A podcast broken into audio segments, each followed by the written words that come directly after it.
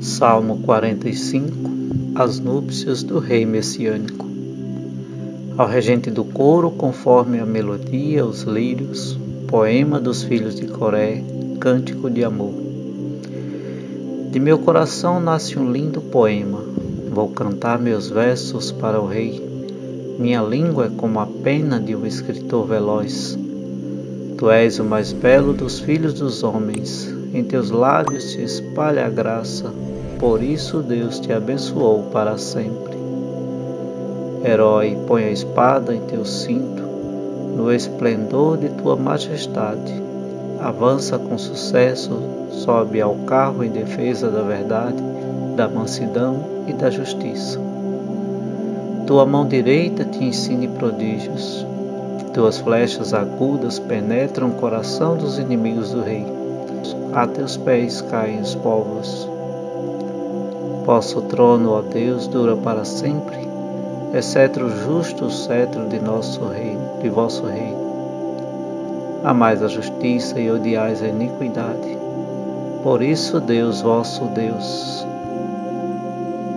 vos consagrou com óleo de alegria, de preferência a vossa iguais, a vossos iguais. Vossas vestes têm o perfume de mirra, aloé e cássia. Os palácios de marfim vos alegram o som das cítaras. Filhas de reis, e então entre vossos, vossas prediletas. À vossa direita está a rainha vestida de ouro de Ofir. Ouve, filha, vê, preste atenção. Esquece teu povo e a casa de teu pai. Que agrade ao rei tua beleza ele é teu Senhor, presta-lhe homenagem. Vem o povo de Tiro trazendo tons, os mais ricos do povo imploram teu favor. Toda formosa é a filha do rei em sua morada, tecido de ouro é seu vestido.